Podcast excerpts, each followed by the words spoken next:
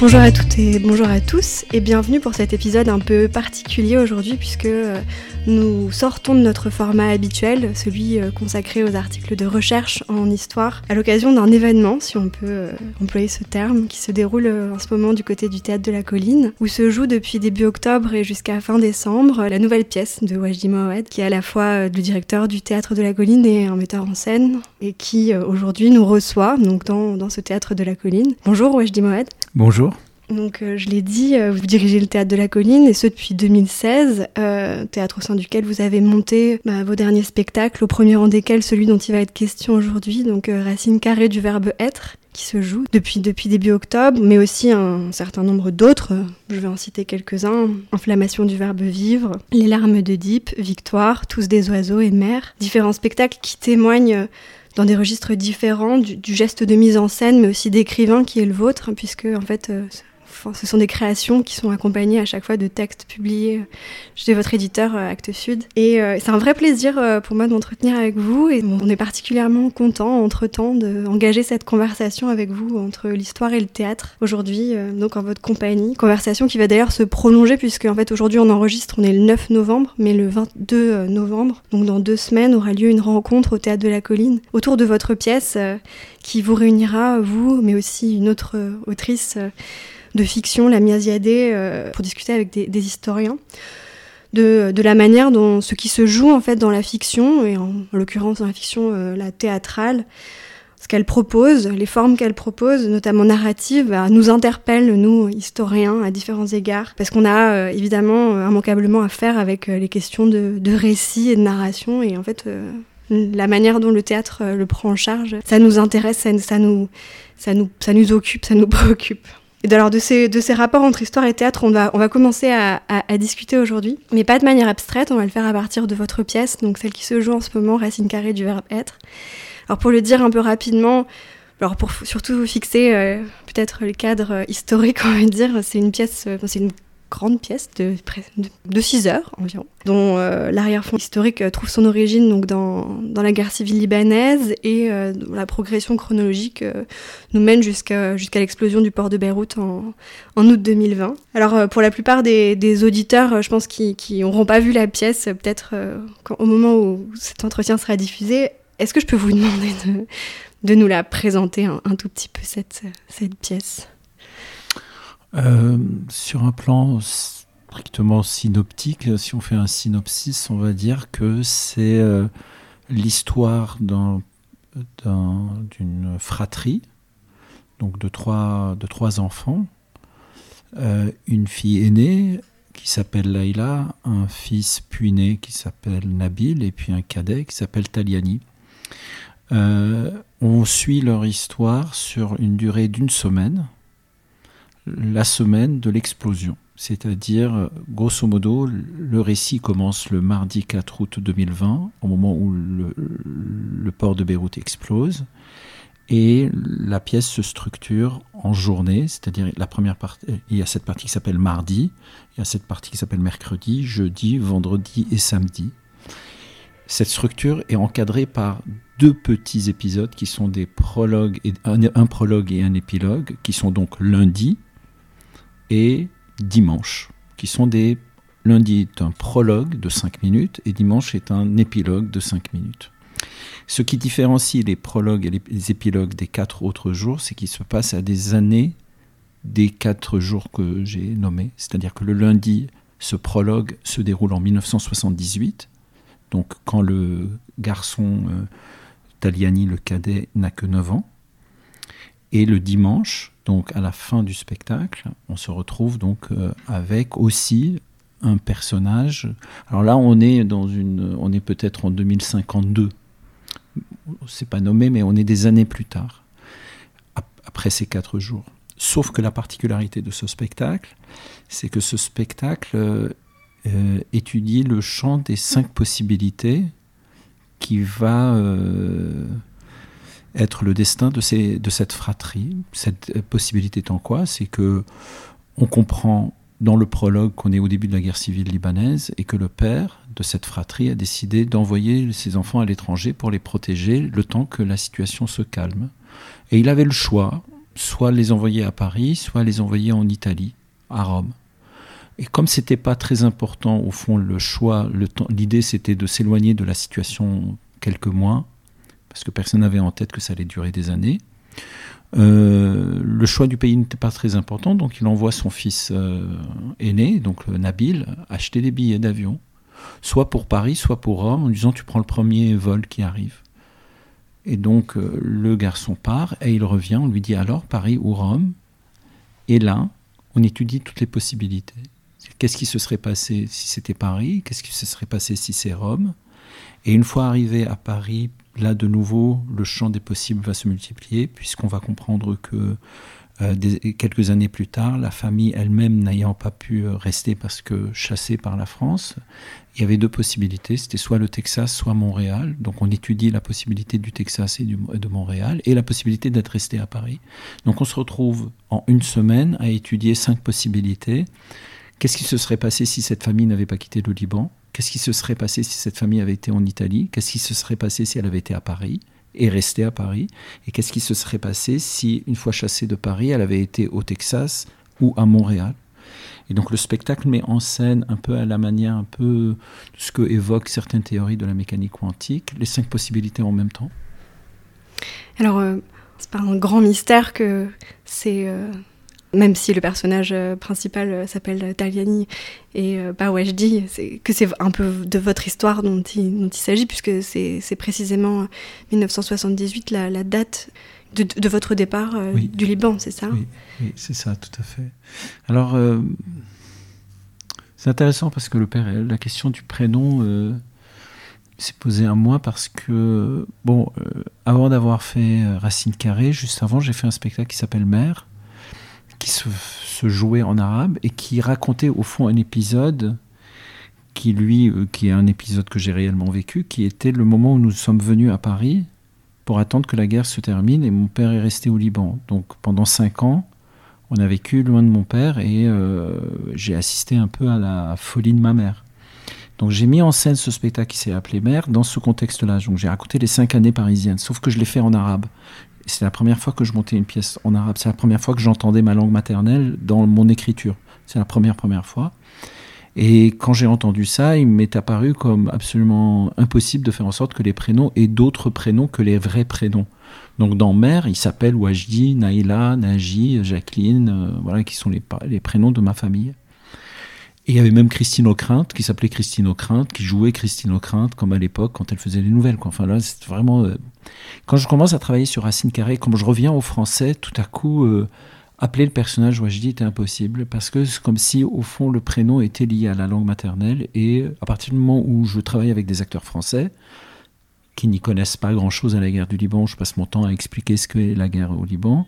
Donc, où des acteurs français vont faire semblant d'être des Libanais, alors qu'ils n'y sont pas du tout je me, l'idée de me nommer moi-même, euh, c'était absolument impossible.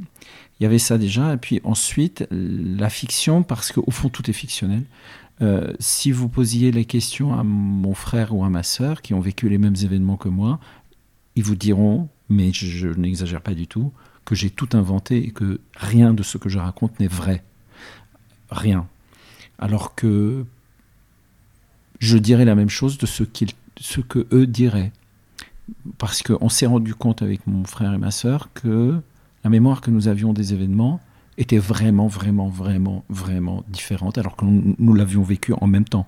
Ne serait-ce que le départ, par exemple, quand le jour où nous avons fui, euh, la mémoire de ma sœur, le trajet du taxi à l'aéroport qui était très, très dangereux, la mémoire, ce que ma sœur raconte n'est absolument, absolument, absolument pas c'est comme si nous étions dans deux voitures différentes et que nous étions partis à deux jours différents et que nous n'avions pas du tout vécu la même chose alors que nous étions dans la même voiture.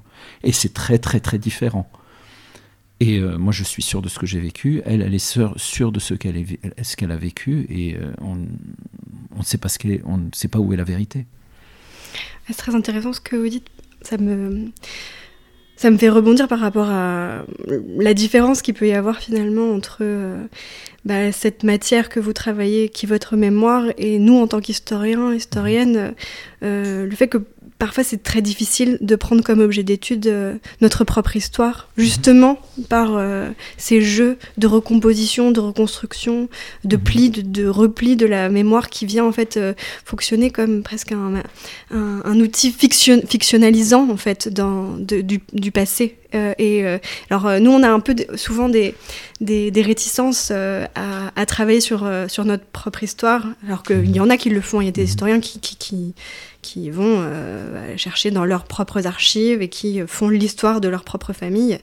Euh, mais bon, c'est toujours objet un petit peu de, de, de critique euh, et, et, de, voilà, de problématiques. Mais est-ce que vous, vous en avez conscience et est-ce que, et est -ce que vous, finalement vous, vous avez même plaisir à voir euh, dans le temps et au fur et à mesure de votre parcours, bah justement ces jeux-là de la mémoire qui finalement, euh, au fur et à mesure, bah, la mémoire reconstruit euh, le passé qui, qui, à un moment donné, pouvait être d'une certaine manière et aujourd'hui peut-être vous le voyez d'une autre façon.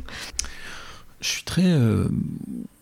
J'ai un rapport à tout ça un peu, un peu décalé, évidemment, parce que je ne suis pas... Je suis pas me sens pas prisonnier de rien, quoi. Enfin, je suis pas prisonnier d'une. Euh, je, pas, je me sens pas obligé de penser les choses comme il faut. Pas du tout cette obligation. Je peux penser les choses comme je veux, et puis je me sens très. Je, je tiens à cette liberté de penser les choses comme je veux. Par exemple, sur cette. Quand je dis que je peux le penser comme je veux, c'est pas, c'est pas que je le pense n'importe comment. Par exemple, sur cette question de l'histoire, moi, je suis fasciné sur le fait que, par exemple euh, Qu'est-ce qui, euh, qu'est-ce, qui différencie euh, un fait aussi, euh, aussi précis qu'un bébé dans son landau l'été dehors, voilà, qui est complètement subjugué par le jeu d'un moucheron qui vole au-dessus de, sa tête dans, dans, la lumière du soleil couchant et qu'il essaye de l'attraper?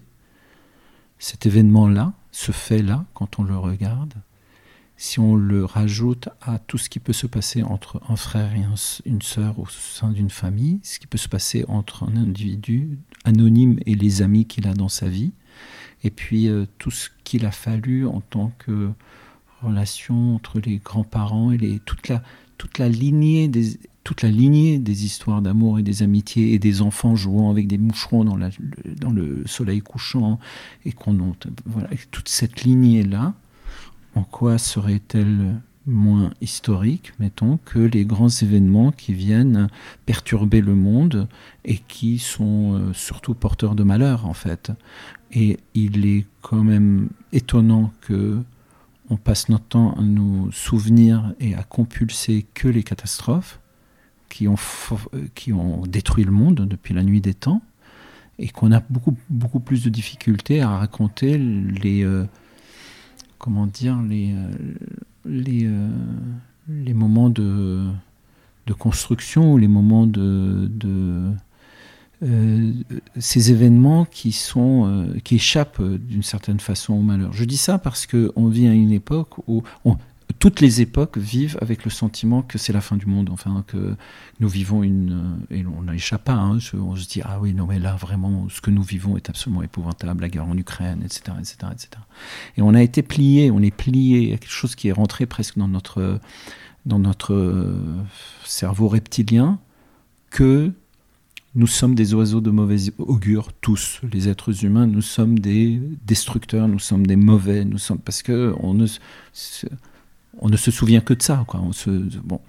Donc, euh, comme je ne suis pas historien, que je n'enseigne pas à l'université, que j'ai pas la responsabilité de transmettre des faits euh, codifiés à des euh, élèves, mais que moi j'ai des spectateurs, et que mon but n'est pas de les éduquer, mon but c'est de les de mettre le feu de les bouleverser. C'est ça mon but. Pas mon but, pas du tout de faire en sorte qu'ils sortent en disant ah maintenant je m'y connais un peu plus sur la guerre du Liban. Je m'en fiche complètement. Mon but, c'est de faire en sorte qu'en sortant, euh, ils soient bouleversés. Ils soient juste bouleversés. Si j'arrive à faire ça, si j'arrive à faire en sorte que euh, ils se retrouvent, que qu'ils perdent les mots, qu'il n'y ait plus de mots, disent ah, là à un moment j'avais plus de mots qui deviennent hébétés pour pouvoir réinventer des, mots nouveaux parce qu'ils vont rentrer chez eux et dire j'ai été voir un spectacle attends comment je comment je peux et ils sont obligés de réinventer des mots nouveaux. Eh ben je je, euh, comment dire je, je sais que en partant du plus petit je peux arriver à ça. donc euh, évidemment, je, je me suis, euh, comment dire, euh, je peux pas, peux pas écrire avec autre chose que ce que j'ai sous la main. C'est comme si en fait un artiste, un auteur de, de roman ou de théâtre, je le vois comme quelqu'un qui est, qui est, qui est, dont les jambes ont été coupées et qui ne peut plus bouger. il ne peut plus bouger, il ne peut pas se déplacer, il ne peut pas, peut pas bouger. Donc il ne peut faire qu'avec ce qu'il a à portée de main, de l'endroit où il se trouve. Donc mettons, voilà, je suis assis ici, qu'est-ce que j'ai à portée de main? Ben, J'ai ces papiers, j'ai un couteau ici, j'ai le micro qui est devant moi. Ça, c'est ce que j'ai. Eh ben, tout ce que je, ne peux faire qu'avec ça. Même si je vois, le, je peux pas, peux pas aller chercher le truc là-bas, je peux faire qu'avec ce que j'ai. Alors moi, qu'est-ce que j'ai euh, à, à portée de main? J'ai euh, j'ai les, euh, ouais, j'ai, j'ai les, les, souvenirs que j'ai avec toute la déformation qu'elles, qu'elles ont. J'ai la manière avec laquelle j'ai, porté, j'ai reçu les événements, la manière avec laquelle je me suis informé sur ces événements, que j'ai essayé de lire dessus, la manière avec laquelle j'ai les, les, les, autres artistes qui, ont, qui sont venus avant moi, qui m'ont donné envie d'écrire à mon tour, ben, tout ça est là pour pouvoir euh, ensuite mettre en place quelque chose, un objet un objet qui est comme un objet cassé, comme un jouet qui a été cassé.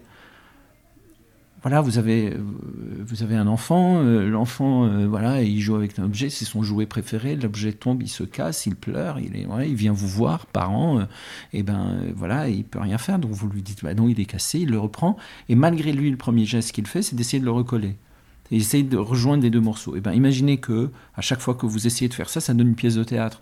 Donc en fait, c'est pas la pièce de théâtre qui est le qui est l'objet. L'objet, c'est de recoller le morceau. Mais la conséquence de recoller le morceau, ça donne une pièce de théâtre. Parfois bonne, parfois moins bonne, parfois bien, parfois pas bien, parfois. Mais, ça n'a aucune importance. C'est l'idée, c'est de recoller, c'est de, de, de, ouais, c'est de remettre, de colmater. Et, euh, et, ça, évidemment, vu comme ça, euh, le fait que je me souvienne pas bien du truc, etc., au fond, je m'en fiche. Parce qu'au fond, ce qui est beau, c'est la dérive. Vous savez, dans le dictionnaire, la définition du mot dérive, c'est variation lente d'une grandeur. C'est-à-dire d'une mesure. C'est, vous avez une mesure, puis elle varie lentement.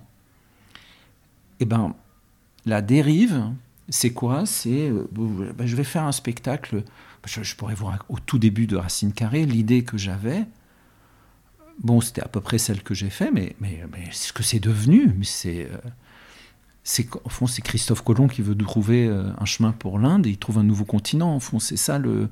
C'est et la dérive. La dérive, c'est les erreurs, c'est les fautes, les erreurs, les gaffes, les, les trucs à côté. Les... Parce que vous pouvez avoir toute euh, la meilleure intention, hein, vous voulez faire un truc bien, vous voulez aller, moi je veux aller là. C'est un peu comme le conte d'Émile et Inuit. Il y a un conte d'Émile et Inuit, je ne sais pas comment il s'appelle, un personnage formidable qui s'appelle Ahmed. Euh, il lance une flèche et il veut retrouver sa flèche. Alors il va et plus il cherche sa flèche, moins il la trouve. Mais plus, moins il la trouve, plus il continue à avancer jusqu'à ce qu'il se retrouve dans un milieu complètement aride.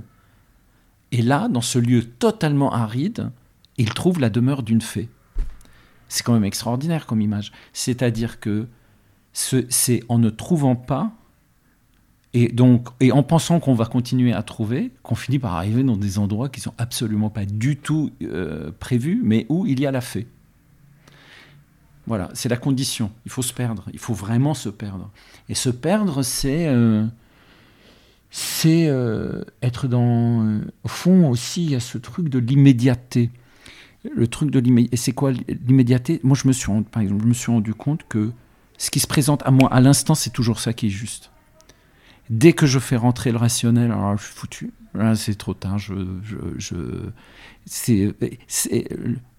l'immédiateté prononce votre prénom, mais on l'entend à peine. Mais après, on fait la. L'aigle, de la rationalité euh, se jette dans le vide et il va bouffer le lapin de l'intuition. Enfin, il, veut comprendre. l'aigle, c'est plus fort que lui. Il veut attraper avec ses serres le, lapin de l'intuition. Il le déchique dans tous les sens. Il regarde les viscères et oui, mais ça, ça marche pas. Ça, c'est pas possible, etc. Et, euh, et c'est pour ça, en fait, d'une certaine façon. Euh, mais étrangement, quand j'écris, l'histoire est très présente dans ce que j'écris, c'est-à-dire euh, l'histoire du Liban, l'histoire du Moyen-Orient. Euh, il y a toute une période de lecture, de rencontre avec des gens. Je vais vous rencontrer des gens. Je dis, ok, est-ce que tu peux me parler de telle chose? Et là, j'ai vraiment besoin de rencontrer des gens qui savent de quoi ils parlent, qui vont me raconter, euh, je sais pas mettons, euh, bon, mettons le projet sur lequel je travaille en ce moment, j'ai besoin de quelqu'un qui va me, euh, me raconter vraiment toutes les problématiques liées à l'eau au Moyen-Orient, les, nappes phréatiques où elles se trouvent, le fait que euh, euh, la mer Morte est en train de s'assécher, qu'il y a un projet de creuser un canal entre la mer Rouge et la mer Morte pour pouvoir et qui pourrait profiter à tout le monde. Pourquoi ce projet n'arrive pas à être mis en place? Quelles sont les problématiques? Alors que Israéliens, Palestiniens, Jordaniens sont tous d'accord. Euh, Le fait que les territoires occupés palestiniens ont été creux, les murs qui encerclent les territoires occupés sont positionnés deux mètres à l'intérieur de la limite. Donc il y a deux mètres qui sont en deçà des murs, mais qui, sont, qui appartiennent aux territoires occupés. À quoi servent ces deux mètres? Ben, Ils servent à poser des, euh, des pompes posées en diagonale pour aller pomper l'eau des nappes phréatiques qui sont dans, le dans les territoires occupés par les Israéliens. Donc tout ça m'intéresse vraiment, mais j'ai besoin de quelqu'un qui me l'explique vraiment dans le détail et qui montre le plan. après, je vais en faire ce que je veux. Mais euh, cette, cette euh, en fait, la réalité historique fragmente ma pensée. Et dans la fragmentation de la pensée, là, je tombe dans la fiction la plus débile. Quoi. Mais ça, c'est là où ça qui m'intéresse. Je ne sais pas si c'est très clair. Non, mais en tout cas, ça, ça, me, fait rebondir sur j'ai l'impression que dans votre parcours, il a fallu un peu de temps pour euh, arriver au Liban. Enfin, euh, je veux dire, le Liban a peut-être toujours été là, mais euh, dans, dans les, vos premières pièces, par exemple, celle de la tétralogie, par exemple dans littoral, il y a un pays, le pays du retour, mais il n'est pas, pas nommé, le pays. Enfin, et là, enfin, là, on est très clairement dans une histoire située, euh, qui est une histoire euh, contextualisée avec des dates, et même le fait de placer ça aussi dans les jours de la mm. semaine avec mm. des dates très précises, ça fait que tout d'un coup, bah, on revient vraiment à, à, des, à, du fait, mm-hmm. du fait historique, et, euh, et tout d'un coup, on peut... On, la, liberté que permet euh, une histoire non située euh, et aussi euh, peut-être une histoire tragique sur le modèle de la tragédie grecque qui, vous porte beaucoup. c'est différent quand tout d'un coup la pièce elle est, elle, est dans une histoire avec laquelle on peut pas faire n'importe quoi quand même. Mhm. Oui, tout à fait. Alors, non, le Liban n'a pas pris de temps pour arriver dans l'écriture. Le Liban était là dès la première pièce qui s'appelle Willy Protagoras enfermé dans les toilettes, qui était une euh, allégorie euh, pure et simple de la situation libanaise euh, avec, avec toutes les confessions, etc. C'est juste que c'était une allégorie, mais transformée en immeuble avec un appartement où un jeune garçon décide de s'enfermer dans les chiottes jusqu'à ce que tout le monde se calme. C'était la première pièce que j'ai écrite. Ensuite, il y a eu Journée de noces chez les Cro-Magnons qui raconte l'histoire d'un pays, d'une famille qui prépare les noces de sa fille à, une journée de bombardement où on se demande est-ce que le fiancé va pouvoir venir ou pas. Euh, donc le Liban a toujours été là. La question de, la, de, la, de nommer est une question qui est beaucoup plus euh, lié à ma... Parce que ça, c'est une chose, évidemment, c'est difficile de le concevoir. Les gens ont beaucoup de difficultés à concevoir ce truc-là. Mais depuis que je fais du théâtre, de mon point de vue à moi, de mon point de vue, de celui... Moi, depuis que je fais du théâtre, je fais du théâtre qu'avec des étrangers. C'est-à-dire Stéphane Braunschweig, quand il fait une mise en scène, il monte avec des acteurs français. Stéphane est français. Donc il se pose pas de questions, il partage avec ses acteurs un, truc comme commun. Christophe Warlikowski, il est polonais, et il monte ses pièces en polonais. Rarement, parfois, quelquefois, il vient faire une mise en scène en France avec des acteurs français. Thomas Ostermeyer, il est allemand, il travaille à la Schaubühne, c'est son théâtre. Il parle en allemand avec des acteurs allemands, ils ont vécu la même chose, et parfois, exceptionnellement, il vient faire un truc à la comédie française et il dit Ah ouais, mais les acteurs français. Et je peux citer, moi, depuis que je fais du théâtre, je travaille qu'avec des étrangers. Je travaille qu'avec des étrangers. Ça veut dire que je travaille avec des gens qui n'ont aucune espèce d'idée de ce que c'est la guerre dont je parle. Et ça, les gens ne, ne, réalisent pas ça du tout. C'est-à-dire même les spectateurs. C'est-à-dire il n'y a pas que les acteurs. Ça fait 30 ans, 40, 35 ans que je fais du théâtre devant des gens qui ne sont pas euh, avec qui je partage rien en commun collectivement. Moi, j'ai pas, rien à voir avec la Shoah. Hein, j'ai pas subi la Shoah. Je suis pas européen. Je suis pas nord-américain. Mais je vis avec les Européens et je vis avec les Nord-Américains. C'est avec eux que je fais du théâtre et c'est pour eux que je fais du théâtre. Et je leur raconte l'histoire du Liban. Depuis ma première pièce jusqu'à la dernière, j'ai toujours parlé du Liban. Donc, je dois passer mon temps à expliquer, parce que les gens ne s'y connaissent pas. Et donc, quand je décide de pas nommer, c'est pas parce que je me dis ah oui, mais je ne vais pas nommer parce qu'ils vont s'y perdre. Ils vont s'y perdre. Au Liban, si j'étais au Liban que je travaillais avec des acteurs libanais pour des spectateurs libanais, est-ce que je ferais le même théâtre? Je crois pas. Donc ça fait 30 ans que je suis en, décalage. Ça fait 30 ans que j'écris en étranger. Ça fait 30 ans que ce sont des étrangers qui me... Racine carrée du verbe être, bah, c'est que des Français ou presque. Il y a parfois des gens d'origine libanaise qui viennent voir la pièce et là ils disent, ils savent de quoi, ils, comprennent tout de suite de quoi je parle. Et ils n'écoutent pas la pièce de la même manière. Euh, et ça, ça fait en sorte je, j'ai complètement oublié ce que c'est. Là, là, où je l'ai redécouvert, c'est avec Mère, parce que pour la première fois en 30 ans, j'ai travaillé avec deux actrices libanaises en arabe.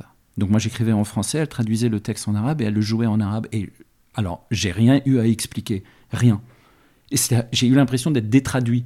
J'ai halluciné, j'ai fait, mais qu'est-ce que c'est facile, mais c'est pas possible. J'ai pas à expliquer avant chaque pièce, je fais un atelier sur la guerre civile libanaise.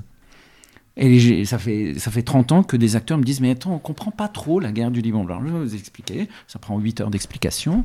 Bon, ben voilà, les chiites, les sunnites, etc., les druzes, les machins, les bidules, les trucs. Oui, mais pourquoi? Ah, bah, L'Empire ottoman. Ah bon, bah, l'Empire ottoman, qu'est-ce que c'est? Ah, bah, l'Empire ottoman. Mais alors, les Arabes, quand est-ce bah, attends, attends, les Arabes sont arrivés. Mais comment ça se fait? J'ai eu même comme question Mais comment ça se fait qu'au Liban, il y a des chrétiens?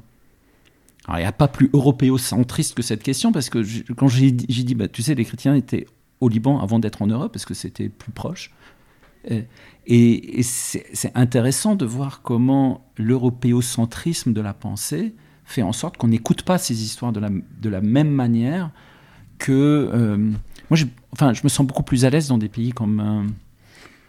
Euh, voilà, qui ne sont pas européens, parce que l'écoute n'est pas du tout la même, elle n'est pas, pas au même endroit.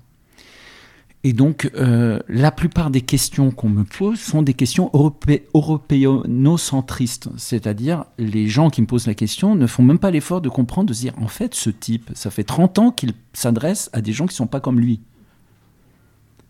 Et d'une certaine façon, c'est le préalable pour me parler. Le truc, c'est comme je suis blanc et que j'ai l'accent français, que je parle en français, que j'écris en français, on oublie, on oublie ce truc. Si j'étais noir avec un accent, etc., on le verrait plus. Et donc ce truc crée une sorte de d'illusion d'optique euh, qui fait en sorte que j'ai jamais l'impression d'arriver. C'est pour ça que je fais très peu d'entretien maintenant parce que ça n'a plus de sens. Je, je, je, je, je dois, je, euh, je peux jamais parler de l'écriture. Je dois parler des, euh, des contours de l'écriture. mais je parle jamais d'écriture, qui est la seule chose qui m'intéresse en gros, moi, par exemple, l'histoire, ça m'intéresse pas, sinon je serais devenu historien. Ou alors elle m'intéresse euh, comme, lecteur, comme quelqu'un qui est curieux du monde. Mais je ne pose jamais la question de l'histoire quand j'écris, vraiment. Alors évidemment, quand j'écris euh, et que je nomme, et, que j'ai commencé à nommer, alors euh, bon...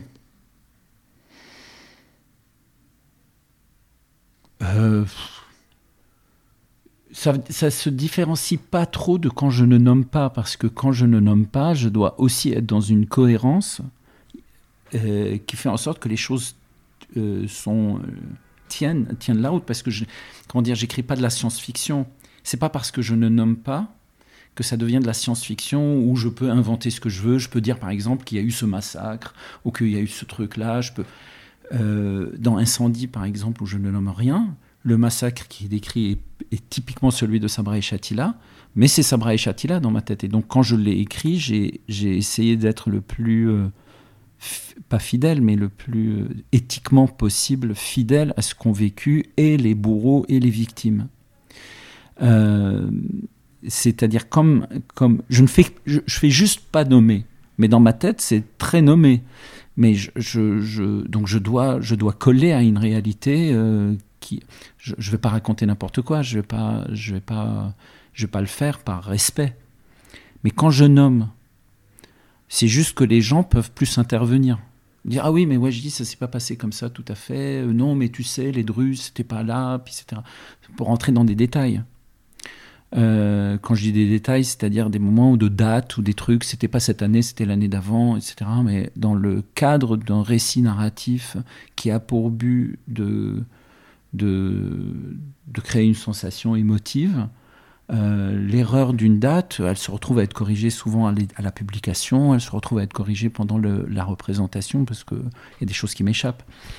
Mais, euh, mais c'est pas, c'est pas une obsession, c'est pas une angoisse en fait. Alors, il y a un point euh, sur lequel vous, vous, êtes intervenu tout à l'heure.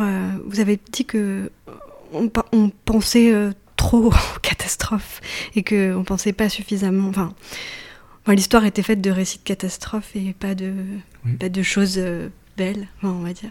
il y a un moment très, euh, très fort dans, dans, votre, dans votre dernière pièce. Euh, c'est un moment où justement il est question de cette. De, de comment on fait euh, quand finalement la catastrophe ne produit pas que du, que du mauvais enfin, enfin Et donc c'est bon, un peu compliqué là d'expliquer vraiment en détail euh, ce qui, qui se dit, mais, mais c'est à travers la parole euh, d'une personne qui n'est pas d'ailleurs une personne de la famille, mhm. donc un jeune homme qui, qui, qui dont l'histoire c'est que en fait, ses parents ont été assassinés alors qu'il était bébé et qui se va, va, va, témoigner, va avouer qu'en fait finalement euh, bah, bah, il s'en est sorti quoi. Enfin et en fait euh, bah, et comment on fait quand euh, mhm. quand c'est terrible, quand c'est un drame, mais qu'on mais qu'on s'en sort. Et mhm. bon, j'aimerais peut-être que vous, vous reveniez là-dessus parce que je trouve que c'est quelque chose de très fort dans dans la pièce mhm. ce, moment sur justement cette, cette comment on fait avec la, la catastrophe individuelle et, et, et collective peut-être. Oui, c'est euh, pour moi, c'est vraiment le chemin de la chose la plus difficile. La chose la plus difficile, euh, je trouve, pour, enfin, je vais parler que pour moi, mais ce que moi je trouve très difficile dans tout ça, c'est euh, la, la, manière d'arriver à assumer la violence. Comment on fait pour assumer une violence qu'on a vécue? Comment on fait pour assumer ça? Parce qu'on n'a pas le choix que de l'assumer. Parce qu'on ne peut pas la nier. On peut dire Ah bah non, je l'ai pas vécu. Et puis après, on pas la ressasser, parce que sinon, on vit plus. Donc il y a une façon de faire, c'est de l'assumer. Mais c'est pas parce qu'on dit qu'il faut assumer qu'on assume. C'est un chemin. Quel est ce chemin? La vie nous offre différents outils. Il y a euh, il, y a la, société nous offre des outils, euh, aller à l'école, euh, le social nous, nous, offre des outils. Le, la, la, psyché nous offre des outils. On peut aller faire une analyse, on peut voir le psychiatre, le psychanalyste, faire une thérapie, parler de ça dans un cadre qui nous permet. Bon, l'intime nous offre des solutions, euh, créer, avoir une famille, euh, avoir des amis, euh, tomber amoureux, avoir des enfants, transmettre à ses enfants ce qu'on nous a justement autre chose, l'inverse. le, le, enfin ça je dirais c'est plus le privé. Et l'intime aussi nous offre des possibilités. L'intime c'est être au présent, profiter de se dire je suis quand même vivant, etc. Donc vous voyez entre l'intime, le privé, le social et le psychique, il y a une il y a, il y a, il y a l'apparition d'un monde. Pour arriver à assumer ça. Assumer quoi? Pour moi, par exemple, c'est ben, très concrètement, voilà, s'il n'y avait pas eu la guerre, euh, étant donné ce que. quand je regarde très précisément ce qu'ont été toutes mes, tous mes grands-pères et mes grands-mères depuis des, générations, ce que nous avons été, quand je vois la vie qui était la mienne au Liban et ce que je. Ce que, le fait qu'il n'y avait pas un livre à la maison, il n'y avait pas de livre, il y avait. Il n'y avait pas de présence euh, artistique. Voilà, les valeurs étaient des valeurs extrêmement conventionnelles, extrêmement, euh, euh, voilà, très de droite et très et le rapport homme-femme était très cadré. Quoi. La femme, elle, a la cuisine et c'est son bonheur, et l'homme, il est au travail. et la réussite de la femme, c'est un, c'est un intérieur bien tenu avec des enfants bien habillés et un peu gras. Et la réussite de l'homme, c'est de faire en sorte que sa famille soit prospère et d'être riche, d'être riche, pas être pauvre bah, je vois pas pourquoi j'aurais pas j'aurais été différent. Hein. Je vois pas pourquoi j'aurais été différent quand je vois tous mes cousins, cousines, etc. Bah, pourquoi j'aurais été différent? J'aurais pas été différent. Je pas. Ensuite, euh, donc, je, je voyais où on est là. On était à de la colline. je, eh ben, s'il n'y avait pas eu la guerre, je serais pas là. C'est pour le dire très vite, j'aurais pas, pas écrit. Hein. Je, le chemin aurait été. Euh, et puis pas que la guerre. Il n'y avait pas eu le premier exil, s'il n'y avait pas eu le deuxième exil, s'il n'y avait pas eu les morts, les décès, les trucs. Puis euh, bon, hein, euh, ben je, je, je, voilà, je serais pas là, quoi. Donc et quand je dis je serais pas là, ça veut dire je, les enfants que j'ai, c'est pas, je les aurais pas eus. Euh, la vie que j'ai, je l'aurais pas eu. Euh, les pensées, les livres, les rencontres, les amis, euh, etc. Je, j'aurais pas, j'aurais pas eu ces amis-là. J'aurais pas eu le monde de la création, de la culture, de l'art, de la beauté, de la pensée, qui me rend tellement heureux, où je me dis aujourd'hui, mais comment est-ce que j'aurais fait pour survivre sans ça, n'aurait pas existé. Et c'est grâce à la guerre. Donc, pour assumer ça. Moi, j'ai des droits d'auteur hein, quand j'écris. J'écris des pièces sur la guerre pour dire combien c'est horrible la guerre. Et puis après, j'ai des droits d'auteur parce que les gens qui, achètent les livres, qui achètent, qui, achètent, des billets de théâtre. Et donc moi, à la fin du mois, je reçois, euh, je sais pas moi, des milliers d'euros parce que j'ai écrit ça. Avec ces milliers d'euros, je vis, je, je, euh, pars en vacances, euh, j'ai pas de problème d'argent grâce aux droits d'auteur. Et ces droits d'auteur, c'est quoi? C'est des pièces écrites sur euh, la guerre, le sang, les victimes, les massacres, etc. Donc comment j'assume ça? Comment j'assume le fait que le truc le plus dingue, le plus horrible, le plus violent, qui a fait 450 000 morts, euh, qui a détruit un pays au complet, ait fait mon bonheur? Dis vite, hein, je le dis vite, c'est une formule, mais c'est un raccourci, parce qu'il n'y a pas que ça. Puis, euh, mais mais mais je dois affronter cette question à un moment donné. Alors je, trouve que c'est là où euh, euh, d'arriver à assumer ça, c'est assumer le fait que ben, de dire, euh, moi jusqu'à la fin de ma, vie, je vais continuer à parler de cette guerre, je vais continuer à écrire dessus, je vais continuer à la raconter, je vais continuer à dire ce qu'elle est, je vais continuer à, je vais parler que du Liban, je ne vais parler que de ça, ça va être, je vais le raconter, je vais la raconter cette guerre, je vais faire en sorte que ceux qui viendront après moi ne pourront pas dire que, voilà, moi, je suis très attaché aux auteurs libanais qui écrivent aussi sur euh, le Liban en ce moment. C'est, je, me sens appartenir à, une, un mouvement, à une confrérie, on va dire, même si on ne se voit jamais, on ne se parle pas, mais quelqu'un comme Amin Malouf, c'est quelqu'un qui est pour moi très important, même si je le vois jamais, je ne parle pas, mais euh, le fait que Amin Malouf a écrit ce qu'il a écrit, ben, euh, que les auteurs, les jeunes, les vieux, les moins jeunes, les poètes, etc., ben, ça fait en sorte que dans 100 ans, on ne pourra pas dire qu'il n'y a pas eu des artistes qui ont essayé quand même de raconter cette guerre que tout le monde a essayé d'oublier, que tout le monde essaye d'oublier.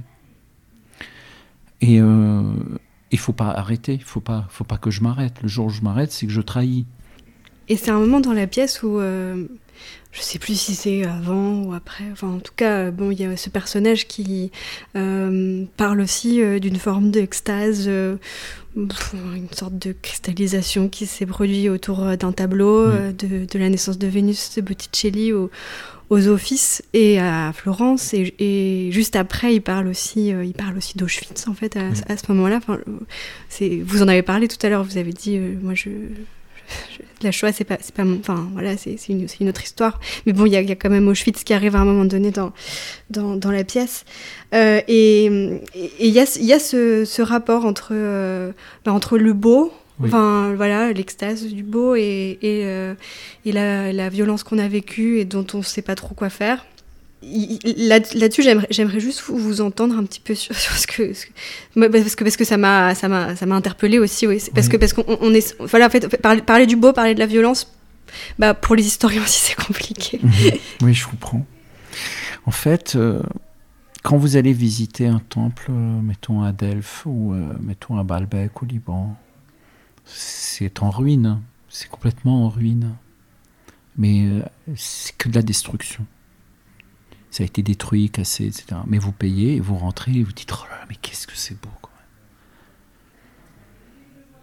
C'est un peu comme si, euh, dans six mois, on payait des billets pour aller voir le centre-ville de Kiev ou de Mariupol, ou je sais pas quoi. Puis on, se promènerait dans les ruines. On vous dirait, oh là là, mais qu'est-ce que c'est beau.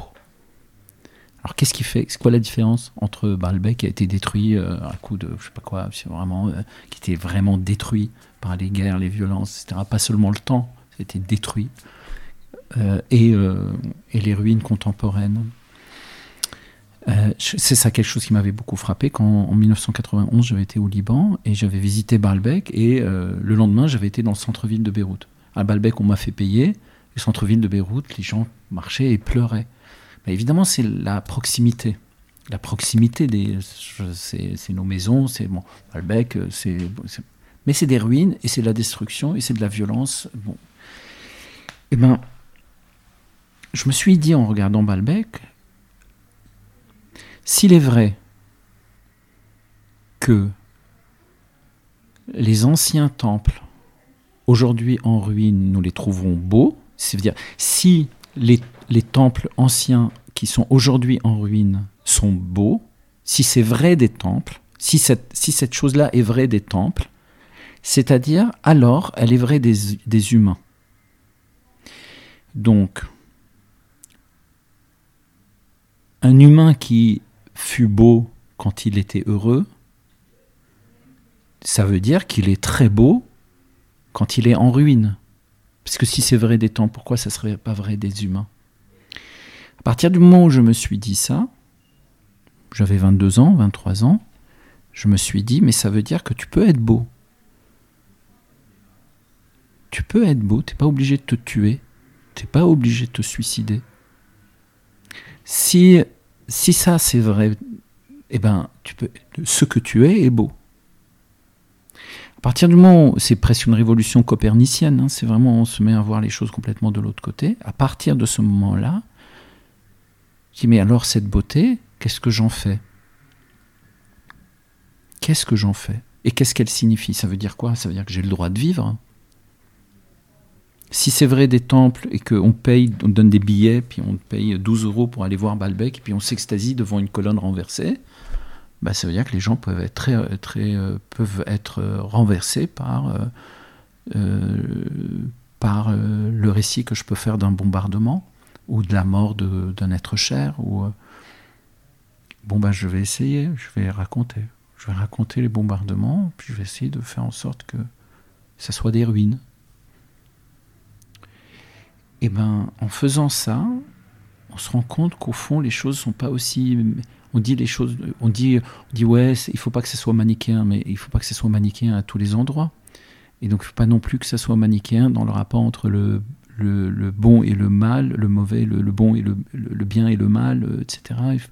Il y a un camailleux de gris tout à fait étonnant. Et puis, il y a un peu comme lorsque vous vous promenez dans une ville que vous connaissez pas, vous adorez un quartier, vous en adorez un autre.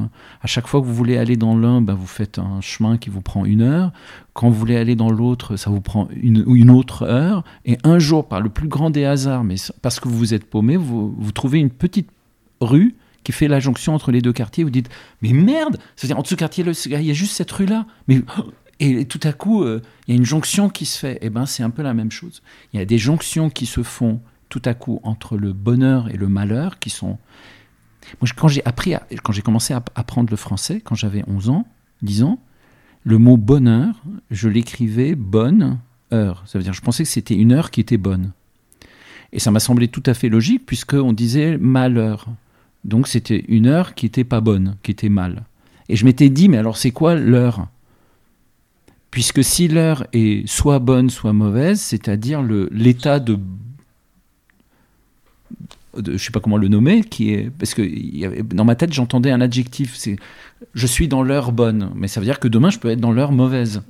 Alors c'est quoi l'heure qui n'est ni bonne ni mauvaise? Qui est l'heure? Qui est où on ne sent ni le bonheur ni bon ben c'est comme faire tenir un œuf euh, euh, debout. Et ça, ça fait en sorte qu'il y a un espèce de camailleux de gris dans la moralité des choses qui font que ça c'est bien, ça c'est pas bien. Et, ce que j'ai voulu écrire dans ce texte, dans ce long monologue qui est dit par le personnage que vous évoquez, lorsqu'il tombe devant le tableau de Botticelli, qui oppose deux mondes, il y en a un, je ne sais pas si vous l'avez regardé, mais vous verrez, il y en a un, euh, enfin, du côté, euh, du côté droit du tableau, on voit un personnage qui sort d'une forêt, enfin, on dirait vraiment le monde ancien qui veut la rhabiller. Et puis de l'autre côté, il y a, il y a deux, deux, personnages qui sont presque nus, qui soufflent, comme s'ils voulaient empêcher euh, ce manteau de venir recouvrir pour la garder libre. Enfin, il y a vraiment une opposition. Euh, bon. Hum, et eh ben, et eh ben, il y a, il se retrouve devant ce tableau et il comprend en fait qu'il est qu'il est fabriqué de ce camailleux-là. Et qu'il ne peut pas devenir. Il faut, la dernière chose qu'il faut qu'il fasse, c'est qu'il devienne un être moral. Ça, c'est bien, et je condamne. Je, euh, il faut pas qu'il se retrouve. Il se dit, enfin, Wyoming se dit moi, je n'ai pas les moyens de condamner qui que ce soit. J'ai pas les moyens. Moi, on a tué mes parents, et parce qu'on a tué mes parents, je suis devenu qui je suis. Je suis devant un tableau, jamais j'aurais vu ce tableau. Euh, je, je, suis polyglotte, j'ai voyagé dans le monde, je suis devenu je peux pas, je peux pas juger, je peux pas condamner. C'est pas que je peux pas juger, je ne peux pas condamner. Je, et le monde dans lequel je vis me pousse à condamner, me pousse à me dire ça c'est bien, ça c'est pas bien, ça c'est et eh ben moi non, je, n'irai pas là-dedans. Et ça pour moi ça c'est peut-être euh, quelque chose de très important. Euh, quand je parlais tout à l'heure de l'importance d'assumer, et eh ben c'est d'assumer le fait qu'on ne peut en aucun cas être euh, un bourreau, ni, ni quelqu'un qui condamne. Je ne peux pas condamner. Je ne peux pas condamner personne. Je ne peux, pas condamner personne. Je ne veux pas et je ne peux pas. Et, euh, euh, je, je vais rester le gardien de mon frère, comme on dit. Je vais pas dire Ah non, lui, c'est pas mon frère, euh, parce que je ne ferai pas ça. Et c'est là où il y a une sorte de, quand je parlais de révolution copernicienne, c'est-à-dire que étrangement avoir vécu toute cette violence et cet exil et ces arrachements et ces fait en sorte que il y a une il y a un rapport au monde qui est qui est dans la, qui ne peut pas être dans le dans le dans les couleurs saturées, il peut être que dans les nuances peux pas, peux pas dire rouge, noir, jaune, vert. Je peux pas, je peux pas. Même si ça se finit en vert. Il y a la couleur verte. Merci beaucoup, euh, Wajdi Moed. Donc, euh, je rappelle juste que la pièce euh, Racine carrée du Verbette se joue au théâtre de la colline jusqu'à la fin du mois de décembre. Merci. Merci à vous.